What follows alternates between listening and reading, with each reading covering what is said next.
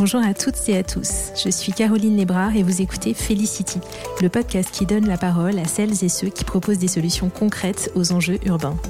Ensemble, nous allons à la rencontre de ces entrepreneurs, architectes, urbanistes ou chercheurs qui portent sur la ville un regard nouveau. Habitat, transport, solidarité, environnement, ces urban hackers ont réponse à tout et vont vous surprendre. Bienvenue, la félicité en ville, c'est par ici.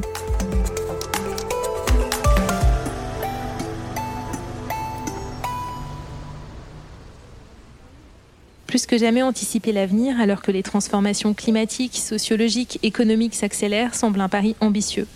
C'est pourtant le pari que nous allons relever avec Valérie Alonzi, directrice de la prospective au sein de Bouygues Construction, puisque la mission de Valérie est précisément de se demander quels seront les enjeux de la vie en ville demain et comment y répondre.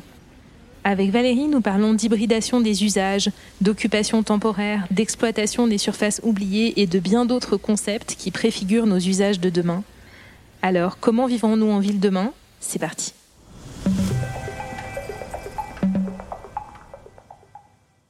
Bonjour, alors on est aujourd'hui au studio Module et euh, j'en profite pour remercier euh, Morgane et toute son équipe de son accueil. Euh, j'espère que vous entendrez la différence parce que vraisemblablement le son va être nettement meilleur que dans les autres épisodes. J'espère aussi avoir l'occasion à l'avenir d'enregistrer davantage d'épisodes au studio et aujourd'hui, on va parler de prospective. Comment est-ce qu'on vivra en ville demain? Quels sont les enjeux de la ville de demain et surtout quelles réponses se profilent? Alors vous le savez, c'est un sujet qui me passionne et j'avais annoncé au lancement de la saison 2 de Felicity que nous parlerions de prospective. Euh, alors on va y aller sur le sujet de la prospective et pour ça, euh, aujourd'hui, je suis avec euh, Virginie Allonzi, que je suis vraiment ravie d'accueillir sur ce podcast qui est directrice de la prospective chez Bouygues Construction. Virginie, est-ce que tu peux te présenter? Oui, bonjour Caroline. Eh ben, donc Virginie Allons-y, directrice la prospective chez Bouygues Construction. Peut-être un petit mot sur, euh, sur la prospective, puisque souvent il y, a, un petit peu d'amalgame. Hein. Ce n'est pas de la futurologie. On est bien dans, dans une approche euh, rationnelle et, holistique, et surtout, ça vise à préparer finalement des futurs possibles et souhaitables, justement autour de la ville de demain. Et donc, ça vise à anticiper au mieux les évolutions euh, de notre société. J'aime bien d'ailleurs souvent l'illustrer par cette citation de Maurice Blondel, qui est philosophe, c'est l'avenir ne se prévoit pas, il se prépare. Ça illustre très très bien justement cette notion, cette démarche prospective. Donc, on va chercher à comprendre les mutations en cours, à identifier les tendances émergentes, à analyser, anticiper les risques et puis euh, co-construire surtout les futurs possibles avec énormément d'acteurs de la ville et des territoires, bien sûr. Super intéressant. On voit que la prospective, c'est aussi euh, concret parce que c'est préparer finalement euh, les projets de demain. Alors, est-ce que tu peux nous dire justement sur quel grand sujet est-ce que tu travailles? Oui, on mène beaucoup de réflexions autour de, de la ville et des territoires. Donc c'est vrai qu'il y, a d'énormes euh, enjeux, hein, des enjeux écologiques avec le changement euh, climatique, le sujet de la raréfaction des ressources, l'effondrement de la biodiversité, mais il y a aussi des enjeux euh, sociétaux qu'il faut euh, prendre en compte. Et donc, on travaille euh, aussi bien sur des sujets autour de, du bien-être et de la santé euh, en ville que de tout ce qui est lié à, la mobilité, aux nouvelles tendances autour du logement, autour des nouveaux modes de travail, un gros sujet d'actualité aussi avec notamment la crise sanitaire que nous vivons actuellement. Et puis, toute une réflexion autour aussi de, de la résilience des territoires et de l'intensification des usages. Alors qu'est-ce que ça veut dire? C'est vraiment reconstruire la ville sur la ville, c'est euh, tout ce qui est lié à l'urbanisme euh, circulaire. Alors c'est passionnant. Alors pour les auditeurs de Felicity qui sont intéressés par euh, l'urbanisme circulaire, on avait fait un épisode, je mettrai le lien en commentaire de l'épisode avec Sylvain Grisot justement sur l'urbanisme circulaire. Alors tous ces concepts euh, sont pleins de promesses hein, euh, et, on pourrait en parler euh, pendant très longtemps. Il va falloir qu'on en creuse quelques-uns seulement pendant cet épisode. Parmi les thèmes dont on a parlé en préparant l'épisode, il y avait l'hybridation des usages. Est-ce que tu peux nous expliquer de quoi est-ce qu'il s'agit et pourquoi est-ce que toi tu t'intéresses à ce concept? Oui, nous sommes partis d'un constat simple, euh, c'est que de nombreux espaces urbains immobiliers sont largement sous-utilisés aujourd'hui. Prenons l'exemple euh, des bureaux, par exemple, dont le taux d'utilisation est seulement de 30 à 45% et ça, c'était déjà avant la crise sanitaire. Ou encore, euh, si je prends l'exemple des écoles, qui sont généralement occupées que 20% du temps en moyenne, hein, puisqu'elles ne sont pas occupées en général ni le soir, ni le week-end, ni pendant les congés scolaires. Donc en fait, tous ces espaces aujourd'hui sont sous-exploités, sans compter qu'on a aussi des lieux vacants et oubliés de la et donc, ça nous invite justement à, davantage maximiser euh, ces usages euh, dans ces espaces euh, bâtis. J'aime bien reprendre une, phrase de Luc Jadinski, qui est géographe et professeur à l'ENSA à Toulouse, hein, qui a contribué à nos réflexions. Il dit on a souvent finalement aménagé l'espace pour gagner du temps, mais on a rarement aménagé le temps pour gagner de l'espace. Et en fait, toute la réflexion qu'on va avoir là dans les minutes qui suivent, ça va être justement de lier le temps et l'espace pour davantage intensifier nos usages est-ce que ça revient à imaginer, par exemple, euh, qu'une école va être euh, utilisée euh, le week-end pour d'autres usages que, l'enseignement? Comment est-ce que ça peut se matérialiser, cette notion d'usage différent en fonction du temps? Oui, complètement. L'idée, c'est justement de pouvoir avoir euh, divers usages au sein d'un même espace. Et donc, on va, si on reprend l'exemple de l'école, on peut tout à fait ouvrir l'école pour euh, des associations euh, sur les temps qui ne sont pas occupés justement hors temps scolaire, pardon. Et, et, donc, ça va aussi contribuer à l'animation de la vie de quartier. Euh, et puis, ça va aussi surtout répondre euh, à des enjeux euh, également écologiques, puisque c'est vrai qu'aujourd'hui, on doit vraiment limiter l'étalement urbain, on doit répondre à cet objectif du zéro artificialisation nette. Et donc, avant de continuer à construire, on va davantage utiliser les bâtiments existants. Alors effectivement, dans l'hybridation des usages, il y a plusieurs solutions possibles. Il y a le fait de construire des bâtiments neufs qui sont euh, conçus pour, et on y reviendra. Et puis, il y a le fait de transformer euh, l'existant.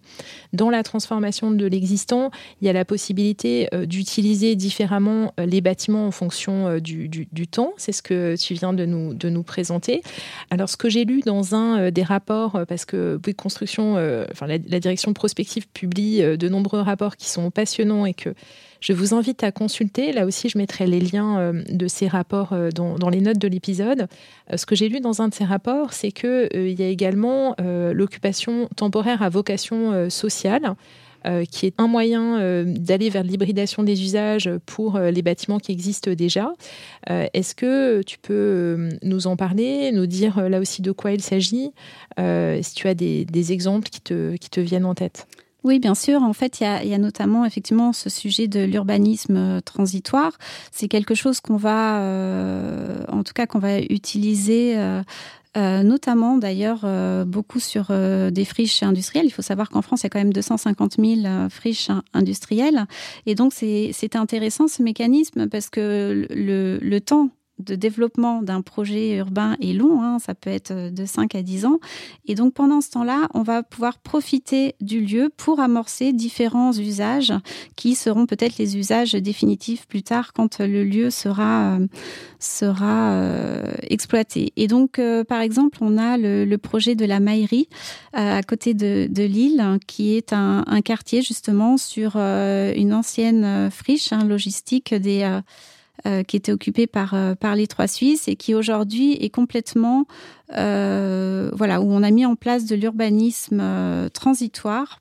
de l'hybridation des usages. Il y a aussi beaucoup de réflexions et d'actions autour de l'économie circulaire pour justement avoir un quartier qui soit ensuite mixte avec une, voilà, une, qualité de vie et une proximité pour les futurs habitants travailleurs. Parfait. Euh, alors, euh, en plus de, l'occupation temporaire à vocation sociale, j'ai lu aussi euh, avec beaucoup d'intérêt qu'il était possible d'exploiter des surfaces qui sont qualifiées dans le, document de d'oubliés, comme par exemple les parkings, les sous-sols, les toits. Donc, sur les toits, on avait fait un épisode avec Topager, qui est une entreprise de potager sur les toits. Mais en revanche, j'avais absolument pas en tête des usages différents pour les parkings et les sous-sols. Là aussi, est-ce que tu peux nous en parler un petit peu? Oui, on a plein d'espaces oubliés euh, en ville. Je peux donner l'exemple, euh, par exemple, de, la caverne à, Paris, dans le 18e, où euh, c'est sous un immeuble de logements sociaux, hein, ICF, qui, il y a 300 logements sociaux. Il y avait, je crois, 3500 mètres carrés de parking qui n'étaient pas occupés. et où il y avait voilà des, certains problèmes euh, de, prostitution, euh, de trafic de drogue. Et en fait, euh, une start-up cycloponique, finalement, en, répondant à un appel à projet de réinventer Paris de mémoire, finalement a proposé de pouvoir faire, finalement, faire de l'agriculture urbaine, de faire pousser à la fois des champignons, des endives qui ne demandent pas finalement de lumière du jour, et donc à, exploiter ces, ces mètres carrés pour produire euh, localement des produits bio, donc euh, des champignons, des endives, qui ensuite sont euh, partagés, enfin sont distribués justement aux, habitants, sont alimentent également les, cantines scolaires du quartier. Donc en fait, on est dans un circuit court qui a beaucoup de, bénéfices et d'avantages pour le quartier et qui a complètement transformé justement la vie de, de l'immeuble et des habitants. Alors j'imagine c'est euh, c'est vraiment original comme euh, projet. Et, euh, et, je fais une petite parenthèse parce que je reviens sur ce que tu disais en introduction sur le fait que la prospective n'est pas euh, de, la futurologie, euh, parce que je suis marquée par euh, tous les exemples que tu cites, qui sont plutôt, si je comprends bien, des exemples qui sont précurseurs d'usage que vous identifiez comme allant se développer à l'avenir. Est-ce que c'est aussi ça le travail de la prospective, d'arriver à non seulement identifier avec un certain nombre d'experts les tendances, mais aussi de regarder finalement les, projets euh, qui préfigurent de, ces usages de demain. Oui, complètement. Ça fait partie intégrante euh, de la prospective. Et, euh, une de nos missions, c'est justement d'aller chercher un petit peu tous ces exemples, toutes ces tendances, et de les partager, donc d'inspirer et puis surtout d'acculturer, de pouvoir partager bah, aussi bien en interne, hein, déjà pour nos opérationnels, pour les intégrer dans les projets, mais aussi de partager largement avec les acteurs de la fabrique de la ville et, et du territoire. Alors, Parfait. Euh, on a parlé euh, de l'hybridation des usages sur euh, les bâtiments déjà existants. J'aimerais bien maintenant qu'on fasse un focus sur les bâtiments qui sont à venir, qui sont en construction un des concepts euh, phares de l'hybridation des usages que j'ai découvert en tout cas avec ce nom-là, c'est euh, la capacité d'un lieu à se transformer, c'est-à-dire euh, la réversibilité, ce qui est ce qui est indiqué comme étant la, la, réversibilité. Est-ce que tu peux nous donner des exemples, nous dire quelle forme cette réversibilité pourra prendre à l'avenir quand on construit un bâtiment, quels différents types d'usages est-ce qu'on peut imaginer dans le temps?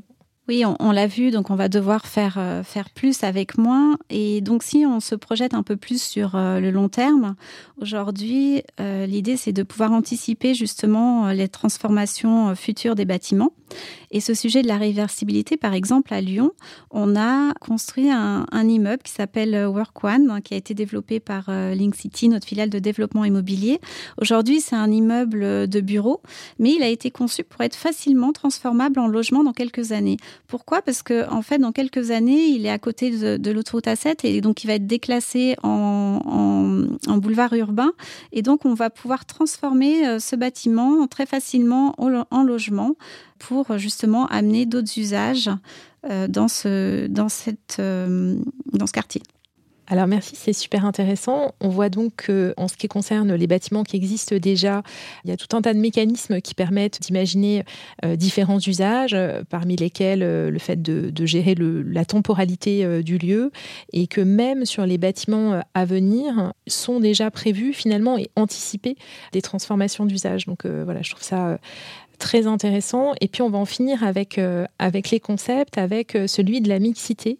Alors pas la mixité qu'on voit euh, et qu'on lit dans, dans, les médias ou la mixité sociologique, mais la présence simultanée de différents espaces au sein, par exemple, d'un bâtiment.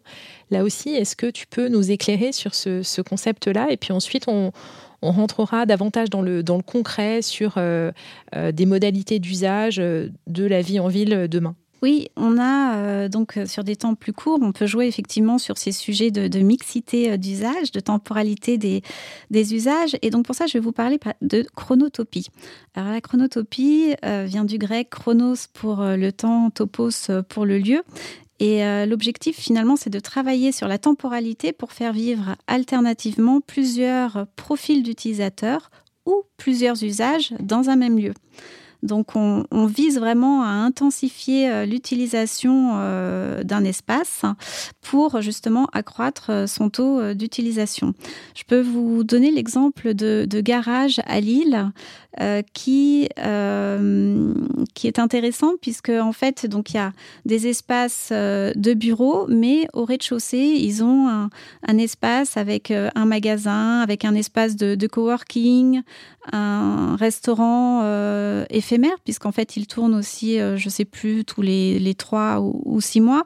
Et en fait donc il y a une certaine temporalité durant la semaine et par exemple le week-end cet espace de coworking n'existe plus et le magasin peut profiter euh, peut doubler ou tripler sa surface pour avoir euh, justement beaucoup plus euh, d'espace. Et donc, il y a, vraiment une une flexibilité en termes d'usage et donc une optimisation de l'espace. Parfait, super intéressant. Alors, on a, on a balayé un certain nombre de concepts. Si on, on essaye de voir euh, ce que ça signifiera pour les urbains euh, de demain, comment euh, finalement nos enfants, nos petits-enfants vivront demain en ville, est-ce que tu vois des grandes tendances qui se dégagent? Alors, on avait interviewé sur le podcast des, des, des, jeunes pousses qui font du co-living intergénérationnel, qui proposent aussi des solutions d'ailleurs tout simplement de de, co-living. En dehors du, co-living, ou peut-être en complément, euh, voilà, quelle, quelle grande tendance est-ce que tu vois dans la manière dont on vivra en ville demain?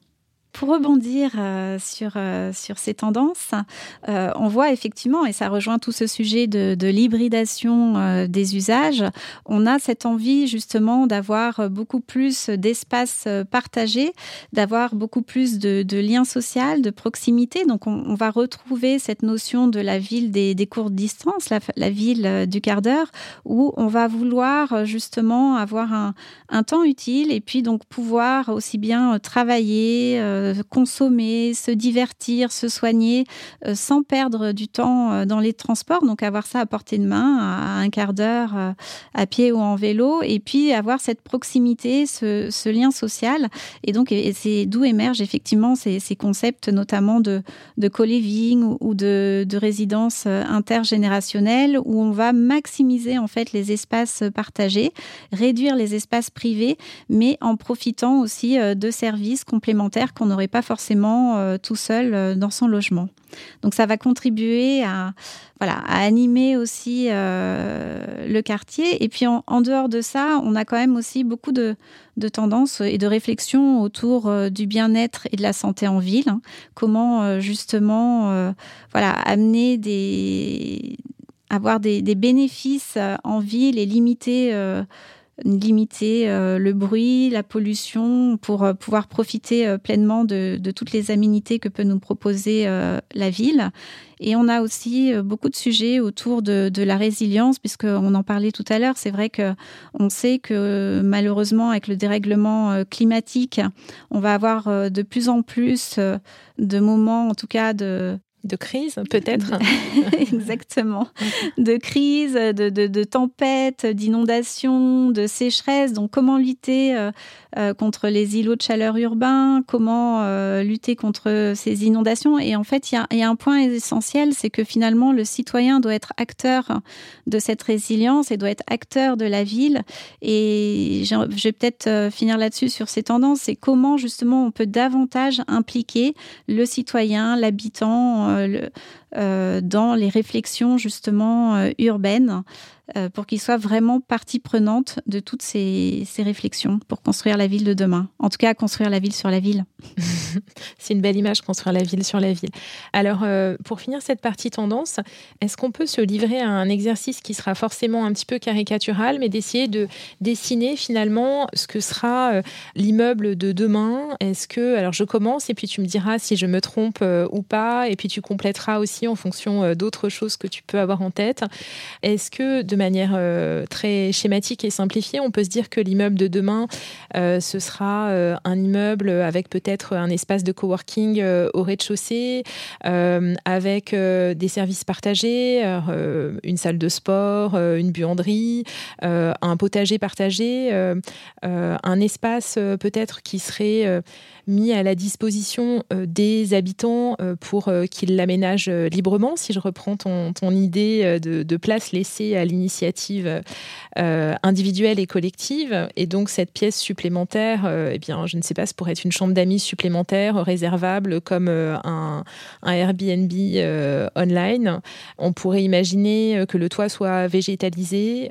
voilà, je te laisse me dire si, si tu penses que c'est complètement utopique ou si tu vois d'autres choses à ajouter à cet euh, immeuble euh, euh, du futur Alors, ce n'est pas du tout utopique. Hein, et on a, il y a aujourd'hui des projets qui existent, hein, qui sont déjà comme ça. Je pense que Caroline, on va pouvoir t'embaucher à la prospective également de Bouygues Construction.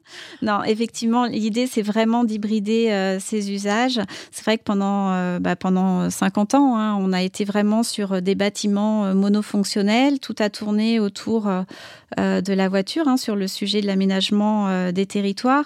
Et donc aujourd'hui, on cherche vraiment à hybrider ces usages et avoir euh, et l'exemple de ce bâtiment où on va mélanger euh, du travail, du logement, des loisirs, pourquoi pas aussi effectivement une crèche, un hôtel. En tout cas, voilà, c'est d'avoir ces différents usages. Je peux parler par exemple de la, la réhabilitation de la poste du Louvre dans Paris, où finalement on va complètement retrouver ce type euh, de, de où euh, les différents usages euh, s'hybrident et ce qui amène de, voilà, de, de l'animation, de la vie de quartier au travers cette, ce bâtiment du futur.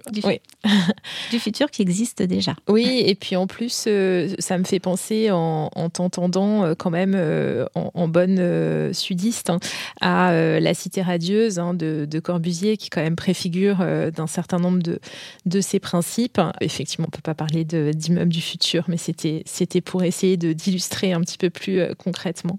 Alors merci beaucoup pour ce tour d'horizon des tendances. Pour en savoir plus, euh, sur quel site est-ce qu'on peut retrouver euh, toutes les publications euh, si intéressantes dont je parlais tout à l'heure? Alors, toutes ces publications sont disponibles sur le blog de Bouygues Construction. voilà, le blog Bouygues Construction sur Internet. Vous pouvez les, retrouver. Et en fait, ce que je voulais préciser, c'est que ces publications font vraiment suite à des démarches ouvertes et, et, collaboratives où à chaque fois, on a entre petite centaine en tout cas de contributeurs euh, qui ont participé à, ces réflexions, aussi bien des, urbanistes, mais aussi des sociologues, des chercheurs, des start-up, euh, parfois des étudiants, des citoyens, des associations. Donc voilà, ce sont vraiment des contenus qui ont été euh, co-construits et qui s'appuient aussi sur différentes études. Et puis surtout, il y a énormément de benchmarks. Donc voilà, n'hésitez pas à les consulter, ça peut toujours donner des idées de mise en œuvre. Alors, je confirme et je vous invite à le faire. Est-ce que tu as des livres à nous recommander? Alors là, il y en a un qui est tout trouvé par rapport à, notre sujet euh, d'urbanisme circulaire et de reconstruire la ville sur la ville. Je vais vous parler, et tu en as parlé tout à l'heure, de Sylvain Grisot, qui a d'ailleurs contribué aussi à, nos réflexions et qu'on va retrouver dans, dans, notre livrable Espace hybride Ville en transition. Et donc son livre, c'est un manifeste pour un urbanisme circulaire que je vous invite à lire. Merci Virginie. Où est-ce qu'on peut te joindre? Alors peut-être que le plus simple, c'est de passer par, euh, par LinkedIn. Très bien. Et puis avant de finir, euh, je voulais une nouvelle fois te remercier euh, pour, euh, pour ton temps, pour tout, toute la matière que tu nous as donnée, la matière à, penser aussi, et le travail absolument exceptionnel qui est, qui est fait via ces rapports. Pour finir donc, la question rituelle du podcast, qu'est-ce que pour toi la félicité en ville? Alors pour moi, la félicité en ville, ça va être euh, justement cette ville, euh, cette ville du bien-être, cette ville euh, qui prend soin de, de, ses habitants, de ses travailleurs, de ses visiteurs, cette ville du, du Caire, donc où on va retrouver de, de la proximité, du, du, lien social. Voilà, ça sera, ça sera ma ville, la ville du bonheur. Parfait, merci beaucoup Virginie. Merci Caroline, merci pour ces échanges. Merci d'avoir écouté Felicity. J'espère que l'épisode vous a plu, inspiré et surtout donné envie de créer une ville différente. Si c'est le cas, je compte sur vous pour le noter 5 étoiles et laisser un commentaire sur les plateformes d'écoute. Vous pouvez aussi partager l'épisode sur vos réseaux sociaux. Si vous avez des questions que vous aimeriez aborder avec moi ou mes invités, ou si vous avez envie de suggérer des personnes que vous aimeriez entendre sur ce podcast, contactez-moi sur LinkedIn ou envoyez-moi un email sur contact at felicitylab.fr. Merci et à bientôt.